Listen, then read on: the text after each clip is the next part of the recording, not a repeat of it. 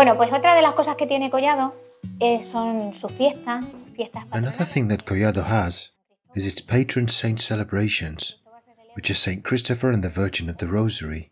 Saint Christopher's celebrated on the first Sunday of August, and the Virgin of the Rosary is on the first Sunday of October.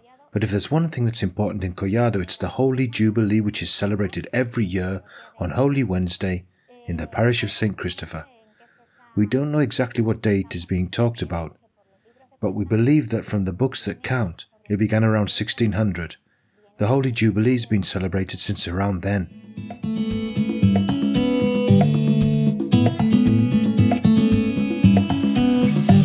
Tourism in Collado de la Vera. Smart tourist signs in audio format. The Collado Jubilee. The Jubilee, or Holy Year, is a celebration that takes place in different Christian churches, particularly the Catholic Church and the Orthodox Church, and it commemorates a sabbatical year with specific meanings. The term Jubilee has two roots one Hebrew and one Latin. The Hebrew word that appears in the Bible is Yobel, which refers to the horn of the lamb used as a sound instrument that served to announce an exceptional year dedicated to God. That year was called Jubel, that is, Jubilee, because it began with the sound of the Yobel or horn. When St. Jerome of Stridon translated the Bible from Hebrew into Latin between 391 and 406, he translated the Hebrew term Yobel into the Latin term jubileus, thus including the nuance of joy into the original meaning of the word in ancient Israel, as an exceptional year of forgiveness. Ordinary jubilees are those celebrated at regular intervals. The first jubilee celebrated within the framework of Christianity was announced by Boniface VIII when he declared the year 1300 as the Holy Year and the Year of Forgiving Sins. The celebration of the Jubilee granted plenary indulgence to those who came to Rome to visit the great shrines of St. Peter and Paul, which caused an unprecedented mobilization of the faithful due to their numbers. The tradition of celebrating ordinary jubilees was accentuated in the following centuries, and jubilees were celebrated every 50 years first and every 25 years thereafter. In Spain, there are few places where crossing the doors of the temple allows the indulgence of the faithful and forgiveness of their sins. One of those places is the church in Collado de la Vera. Every Holy Wednesday in Collado de la Vera, the Jubilee is celebrated. It's a privilege that can be celebrated every year in the case of this village in Cáceres. El tema del jubileo de, de Collado de la Vera es algo The subject of the Jubilee of Collado de la Vera is something extraordinary, really, because in very few places, or practically nowhere in the world, can a Jubilee of this kind be found with the peculiarities that the one in Collado has. It's annual, that is, every year, but it only lasts one day. It's on Holy Wednesday. On that day, you can earn the blessing of the Jubilee in the parish church of St. Christopher in Collado, but with some conditions. First of all, visit the church of Collado, pray for the Pope's intentions, confess a week before and a week after, and commune with the conditions so that the person may earn the Jubilee.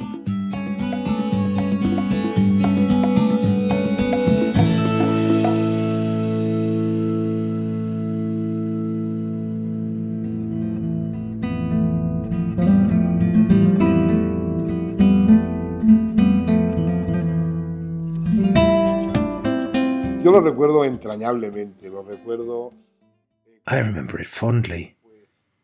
I recall it when I was a parish priest, with great affection.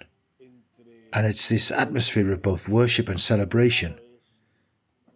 Because on the one hand, it's people confessing with great devotion, others who speak, others, silence, silence. You understand, right? Others sing a religious song in a very nice, yet a little bit chaotic atmosphere. And then we celebrate Mass. When I was parish priest, I tried to establish a rite to come from the square singing a song with the cross, to get to the door there to say some prayers, knock on the door, let the door open as if imitating the door of forgiveness from the cathedrals of other places in Santiago, then enter, start the confessions with a little order, and finish, then of course, in Spain there's nothing that does not end up with eating, drinking, and dancing, is there?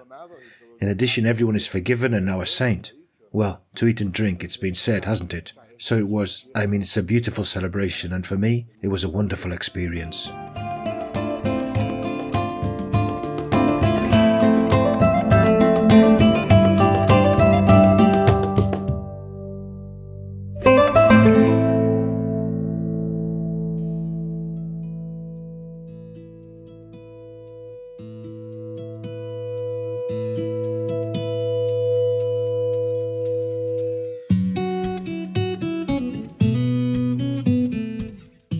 This tradition dates from the 16th century, although the exact reason is not well known. Everything indicates that Cardinal Pedro Carvajal, a native of this municipality, and then a cardinal, asked the Pope of Rome for the Jubilee to be celebrated here every Holy Wednesday, something that was granted by him, something unusual at the time since other places such as Santiago de Compostela only celebrate when July the 25th falls on a Sunday, or even in Rome, where it's celebrated every 50 years or every 100 years in Jerusalem.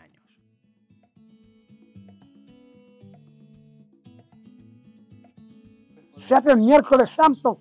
¿Qué No, ponían pues más las perronillas. It's done on Holy Wednesday, isn't it? Well, they needed the perronillas and the bread too.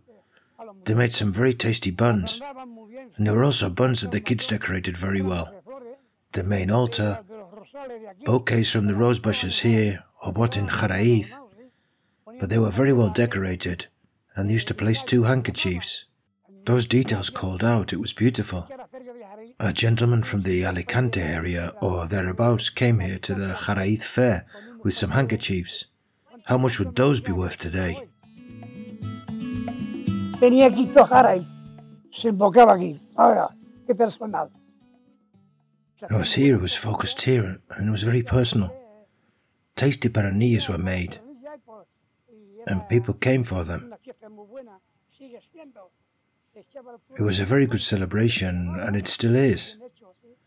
The priest gave a very well prepared sermon. There was a pulpit, the pulpit on the altar.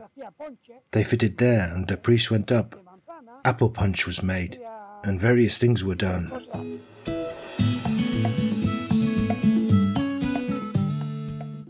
Undoubtedly, for the most devout, and for those who are not especially curious about the traditions and cultural heritage of a town, the experience of visiting Collado de la Vera will be worth it.